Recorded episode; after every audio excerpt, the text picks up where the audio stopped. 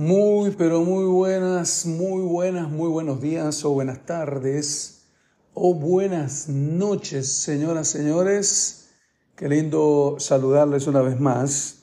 La verdad que estoy extrañando esto de leerles la palabra del Señor todos los días como lo hice el año pasado, ¿no? Esa era una, rutina que tenía eh, por las noches. Era normalmente lo último que hacía en la noche por eso algunas veces me escucharon bostezar. No, no es que estaba desinteresado, ni mucho menos, solo que, bueno, era, ya era con el último, el último gas, con la última barrita de pila del día, pero bueno, aquí estamos de vuelta. Este año va a ser así, todos los lunes voy a acercarles a ustedes la lectura de ese día, cada lunes, sí, solo del lunes, pero voy a responderles preguntas que ustedes me hayan hecho llegar la semana anterior. Es decir, hoy voy a contestar algunas preguntas que me llegaron, no muchas, cuatro o cinco, que me llegaron de la semana pasada. Entonces, desde esta lectura que hoy voy a hacer hasta la lectura del domingo 20 y cuánto, 29, ¿verdad? Ustedes pueden ir escribiéndome preguntas. Mándenmelo directamente o mándelos al número de la iglesia 94 54 80 27 o escríbalas a iglesiacefat gmail.com y yo pues les voy a, a contestar eh, de la mejor manera posible. Eh, como les decía al principio, una respuesta como, como sentados en una mesa tomando ahí un cafecito, comiendo, charlando, y ustedes le hacen preguntas al pastor sobre la lectura bíblica, pues así. Bueno, hoy nos toca leer Génesis 41, Salmos 40 y Mateo 17. Vamos con Génesis 41. Pasaron dos años. Un día el faraón soñó que estaba de pie a orilla del río Nilo y que del río salían siete vacas hermosas y gordas que comían hierba entre los juncos. Detrás de ellas, siete vacas feas y flacas salieron del río y se pusieron en la orilla cerca de las otras. Luego estas vacas feas y flacas se comieron a las siete vacas hermosas y gordas. El faraón se despertó, pero se volvió a dormir y tuvo otro sueño. Veía que siete espigas de trigo llenas y hermosas crecían en un solo tallo.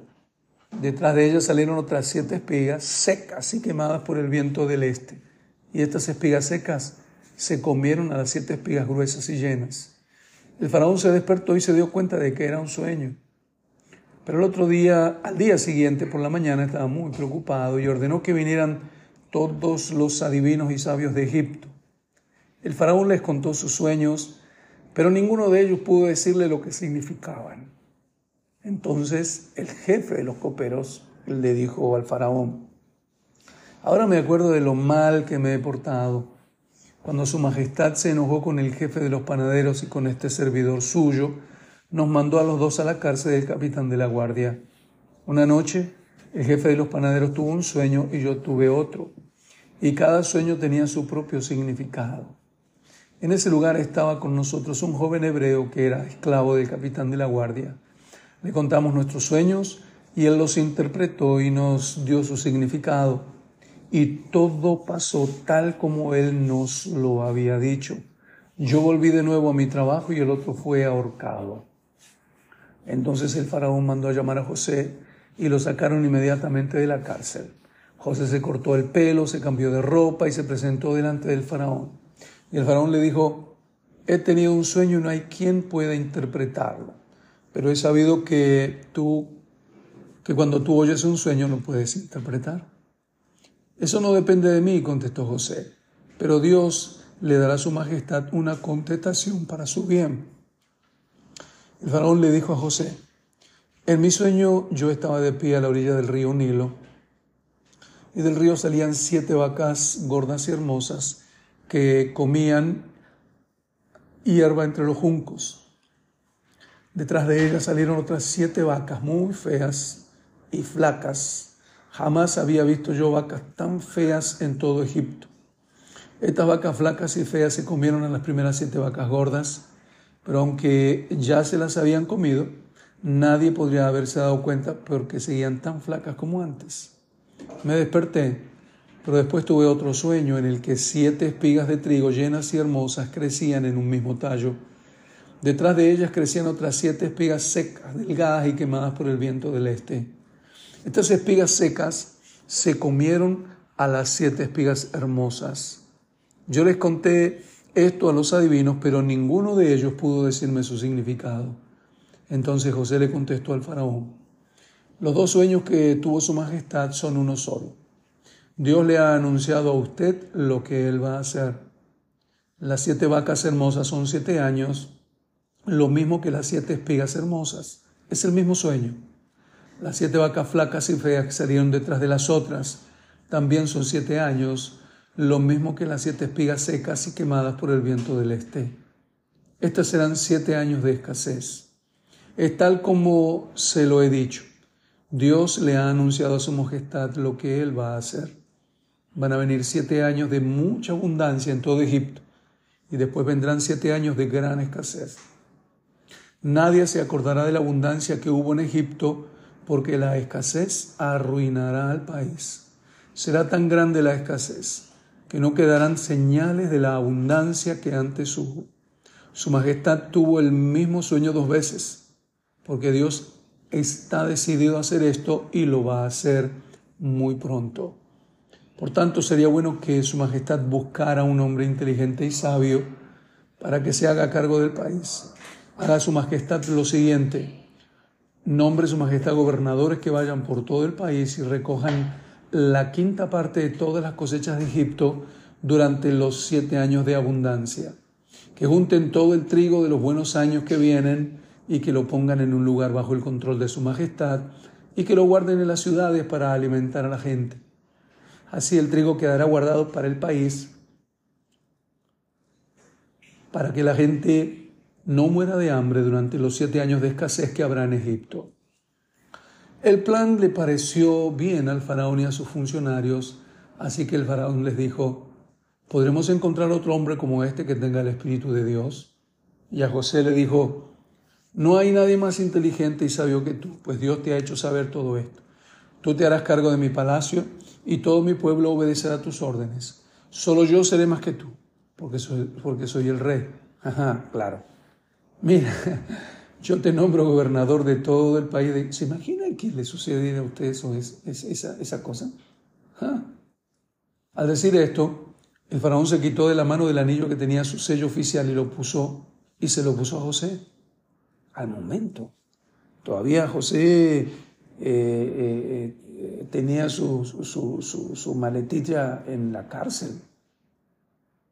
Luego ordenó que lo vistieran con ropas de lino muy fino, que le pusieran un collar de oro en el cuello. Después lo hizo subir en el carro que siempre iba después del suyo y ordenó que gritaran delante de él, abran paso. Así fue como José quedó frente de todo el país de Egipto.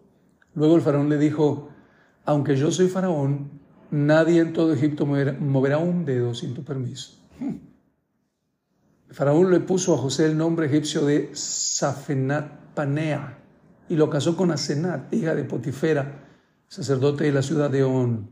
Así quedó José al frente de Egipto. Tenía, José tenía 30 años cuando lo llevaron ante el faraón, el rey de Egipto. 30 años, súper joven. José se despidió del faraón y comenzó a viajar por todo Egipto. La tierra produjo muchísimo durante los siete años de abundancia y José recogió todo el trigo que hubo en el país durante esos siete años. Lo guardó en ciudades, dejando en cada ciudad el trigo recogido en los campos vecinos. José recogió trigo como si fuera arena del mar. Era tanto el trigo que dejó de medirlo, pues no se podía llevar la cuenta. Antes que empezaran los años de escasez, José tuvo dos hijos con su esposa Asenat. El primer, al primero lo llamó Manasés porque dijo, Dios me ha hecho olvidar todos mis sufrimientos y a todos mis parientes. ¿Se acuerdan, no? Cómo fue perseguido, cómo fue tratado por sus hermanos. El Señor le dio consuelo. A veces uno tarda, ¿no? Pero si uno confía y depende de Dios, como este José, va a recibir la gracia del consuelo y la compensación. Y al segundo lo llamó Efraín, porque dijo, Dios me ha hecho tener hijos en el país donde he sufrido. Donde sufrió, Dios lo bendijo. Eso me dice que no necesariamente tenés que irte del lugar donde en este momento te va un poco mal. Porque puede ser que allí mismo Dios te bendiga de manera sobrenatural y gloriosa. 53. Pasaron los siete años de abundancia que hubo en Egipto y comenzaron los siete años de escasez, tal como José lo había dicho. Hubo hambre en todos los países menos en Egipto, pues allí había que comer. Cuando los habitantes de Egipto comenzaron a tener hambre, fueron a pedirle trigo al faraón. Entonces el faraón les dijo a todos los egipcios, vayan a ver a José y hagan lo que él les diga. Cuando el, hambre se, el hambre se extendió por todo el país, José abrió todos los graneros donde había trigo para venderlo a los egipcios, pues el hambre era cada vez peor y venían de todos los países de Egipto a comprarle trigo a José, pues en ningún país había que comer. Cuando se guarda se tiene, ¿no? Hoy tenemos la lectura de Salmos 40. Ay, Dios mío, este es, en los últimos años se ha convertido en mi salmo preferido.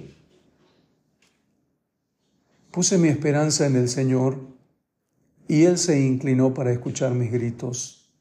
Me salvó de la fosa mortal, me libró de hundirme en el pantano, afirmó mis pies sobre una roca, dio firmeza a mis pisadas. Hizo brotar de mis labios un nuevo canto, un canto de alabanza a nuestro Dios. Muchos al ver esto se sintieron conmovidos y pusieron su confianza en el Señor. Feliz el hombre que confía en el Señor y no busca a los insolentes ni a los que adoran a dioses falsos. Señor y Dios mío, muchas son las maravillas que tú has hecho y las consideraciones que nos tienes. Nada es comparable a ti. Quisiera anunciarlas, hablar de ellas, pero son más de las que puedo contar. Tú no te complaces en los sacrificios ni en las ofrendas de cereales Tampoco has pedido holocaustos ni ofrendas para quitar el pecado. En cambio, me has abierto los oídos. Por eso he dicho, aquí estoy, tal como el libro dice de mí. A mí me agrada hacer tu voluntad, Dios mío. Llevo tu enseñanza en el corazón. En tu presencia, en presencia de tu pueblo numeroso he dado a conocer lo que es justo. Tú bien sabes, Señor, que no he guardado silencio. No me he quedado callado acerca de tu justicia, he hablado de tu fidelidad y salvación.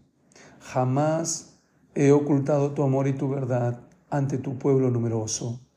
Y tú, Señor, no me niegues tu ternura, que siempre me protejan tu amor y tu fidelidad, pues me han pasado tantas desgracias que ni siquiera las puedo contar.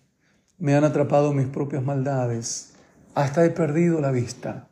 Son más que los pelos de mi cabeza. Y hasta el ánimo he perdido. Wow. Señor, por favor, ven a librarme. Señor, ven pronto en mi ayuda. Que sean puestos en completo ridículo los que tratan de acabar con mi vida. Que huyan en forma vergonzosa los que quieren hacerme daño. Que huyan avergonzados los que se burlan de mí pero todos los que te buscan se llenen de alegría, que cuantos desean tu salvación digan siempre, el Señor es grande. Y a mí que estoy pobre y afligido, no me olvides, Señor. Tú eres quien me ayuda y me liberta. No te tardes, Dios mío. Mateo capítulo 17 es la última lectura de hoy y dice así. Seis días después Jesús tomó a Pedro, a Santiago y a Juan, el hermano de Santiago, y se fue aparte con ellos a un cerro muy alto. Allí delante de ellos cambió la apariencia de Jesús. Su cara brillaba como el sol y su ropa se volvió blanca como la luz. En esto vieron a Moisés y a Elías conversando con Jesús. Pedro le dijo a Jesús, ¿cómo sabrían que era Moisés y Elías? Siempre me he preguntado eso.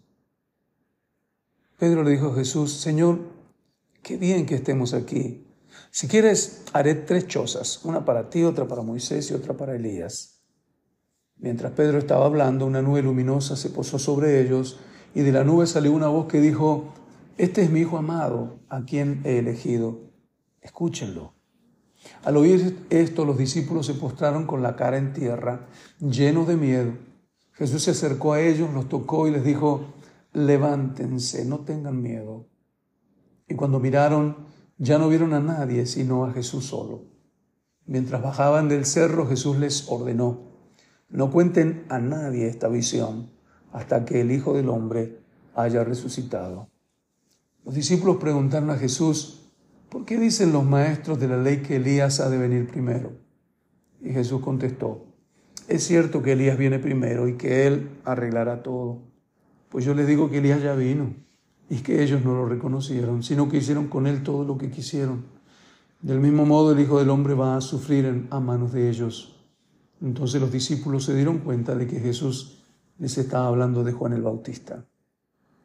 Cuando llegaron donde estaba la gente, se acercó un hombre a Jesús y arrodillándose delante de él le dijo, Señor, ten compasión de mi hijo, porque le dan ataques y sufre terriblemente. Muchas veces cae en el fuego o en el agua. Aquí se lo traje a tus discípulos, pero no han podido sanarlo. Jesús contestó, oh gente sin fe y perversa, ¿hasta cuándo tendré que estar con ustedes? ¿Hasta cuándo tendré que soportarlos? Traigan acá al muchacho. Entonces Jesús reprendió al demonio y lo hizo salir del muchacho, que quedó sano desde aquel momento. Después los discípulos hablaron aparte con Jesús y le preguntaron, ¿por qué no pudimos nosotros expulsar al demonio? Jesús les dijo, porque ustedes tienen muy poca fe. Les aseguro que si tuvieran fe, aunque solo fuera del tamaño de una semilla de mostaza, le dirían a este cerro, quítate de aquí y vete a otro lugar. Y el cerro se quitaría. Nada le sería imposible. Mientras andaban por la región de Galilea, Jesús les dijo, el Hijo del Hombre va a ser entregado en manos de los hombres y lo matarán, pero al tercer día resucitará.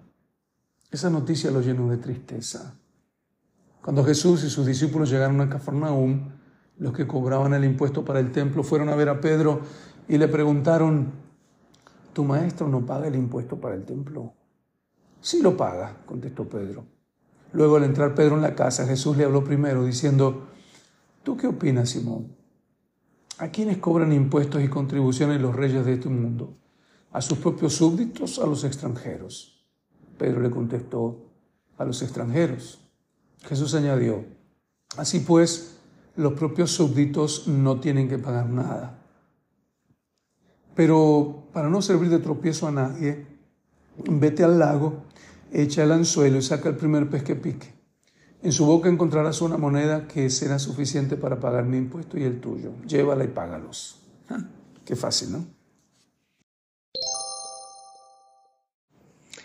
Bueno, después de leer eh, la escritura correspondiente al día de hoy, lunes 23 de enero, quiero leerles algunos interrogantes, algunas preguntitas que me llegaron. y dice Yalet Pastor, buen día. Tengo una pregunta. ¿A quiénes se refirió Jesús cuando dio instrucciones a sus discípulos que no entraran a las regiones de paganos ni en los pueblos de Samaria?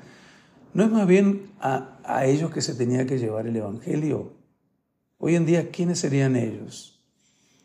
Ok, mientras Jesús no terminaba eh, con la obra expiatoria que había venido a hacer, porque la misión de Jesús no era solamente anunciar el Evangelio, sino morir en la cruz y luego vencer la muerte con la resurrección, ascender a los cielos y, todavía más bien la obra salvífica de Jesús tiene pendiente su segunda venida, el establecimiento de su reino y la entrega del reino al Padre.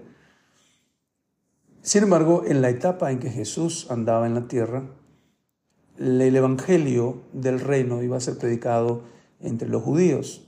Bueno, ayer yo estaba predicando sobre la historia de la mujer cananea y Jesús lo aclaraba, que él había sido enviado a las ovejas perdidas de la casa de Israel, no a los paganos, no a los gentiles. Entonces en ese tiempo el, mensaje del reino no iba, no iba a ir a, a, todas las gentes.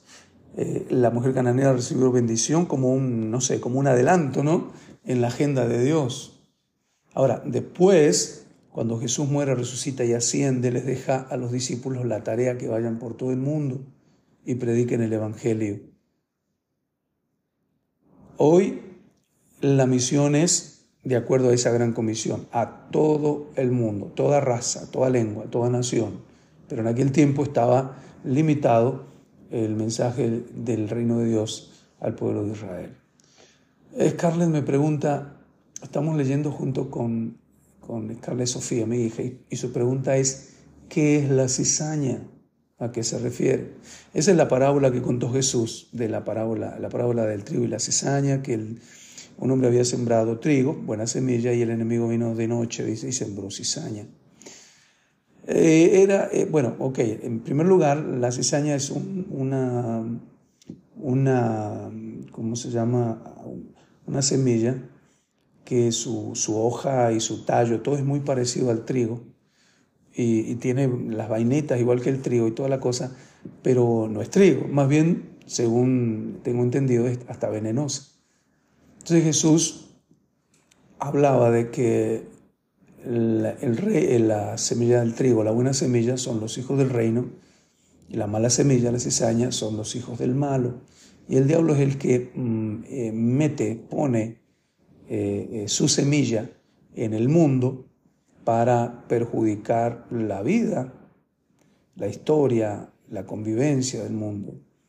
Los hijos del reino, es decir, los hijos de Dios, somos buena semilla y tenemos que llevar buen fruto y que no nos moleste o nos importune o nos entristezca que haya mala semilla actuante en este momento. Jesús dijo, eh, eh, conforme a la parábola, ¿no? que no tenían que arrancar la cizaña apenas estaba creciendo porque podían malograr el trigo. Y dijo, espérense hasta que madure el trigo, recogen el trigo y después, eh, ¿cómo se llama?, cortan y queman el fuego la cizaña.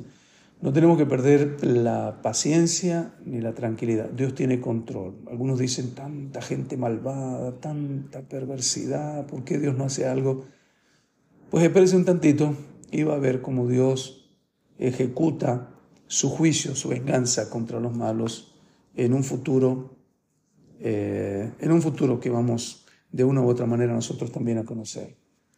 Otra pregunta, Sonia dice, eh, en la lectura de Génesis. Dice que cuando se acercaron los ismaelitas, que eran mercaderes madianitas, los hermanos de José lo sacaron de la cisterna y se lo vendieron por 20 monedas de plata y los mercaderes lo llevaron a Egipto.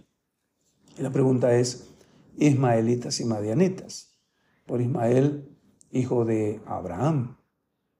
A Esaú lo mencionan con los edomitas. Es cierto, de Esaú provienen los edomitas, en un pueblo que se ubicó en el sur de Israel. Los madianitas, como los ismaelitas, eran descendientes de Abraham. Es decir, que eran medios parientes como, como raza, como pueblo, ¿no? porque eran descendientes del mismo Abraham. Eh, para que vean cómo se iban cruzando los pueblos, los clanes, pero ya eran digamos, como parientes muy lejanos. ¿no? Hoy se, reconoce que la mayoría de, de, los, de, los, pueblos árabes son descendientes de Ismael, ¿no? por eso se los considera emparentados con los mismos israelitas, porque tienen un, ascendiente común, que es Abraham. Muy interesante el estudio de, la, de dónde vienen las razas.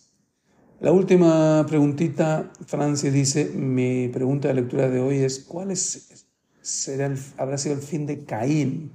Siempre tuve esa pregunta, dice la hermana Francis. Bueno, de Caín eh, no se sabe mucho más de lo que dice ahí el, texto de Génesis, ¿no? Génesis 4, 3, 4 y 5 que se lo menciona. Eh, como todos sabemos, fue el primer hijo de Adán y Eva, hermano de Abel, y se lo reconoce lamentablemente porque mató a, Abel su hermano. ¿no? El nombre de Caín parece significar eh, algo así como, como eh, déjenme que lo tengo por aquí, se me fue, se me fue, se me fue. el nombre, el significado. Ah, ok, se fue el mero significado. Pero eh, Caín, como leemos en la Biblia, era un agricultor, un labrador de la tierra, y presentaron ofrenda al Señor con Abel, y Dios mm, tomó la ofrenda de, de Abel con más grado, y Caín tuvo celos, se enojó, se enfureció, y mm, enojado con Dios porque no le aceptó la ofrenda, más bien lo que hizo fue eh, matar a su propio hermano, ¿no? Qué terrible actitud, qué terrible, terrible sentimiento, qué, resentimiento, ¿no? En el corazón. Dios le protesta, Dios lo condena al exilio, lo echa de su presencia, lo, lo, saca de, la, de los cuidados que el Señor tenía sobre sus criaturas. Em, Caín viaja al oriente del Edén, hacia Not, y dicen los entendidos que Not eh, significa deambular, así que pareciera que no era un lugar, sino que como que Caín salió a deambular a saber por cuánto tiempo como un fugitivo, como un errante. Con el tiempo tuvo esposa y tuvo hijos. Eh, algunos preguntan, ¿con quién se casó? Si eran pocos ahí. Bueno, obviamente estamos hablando de descendientes del mismo Adán, de los hijos de Adán. Ustedes vieron que el testimonio bíblico que dice, dice que en ese tiempo vivían cientos de años. Entonces, en cientos de años bien podrían haberse propagado y esparcido. Y Caín de esa manera obtuvo su, su noviecita, ¿no? Hay muchos, digamos, vacíos eh, que no podemos nosotros nada más que ¿no lanzar ideas, eh, hipótesis, porque no hay claridad al respecto.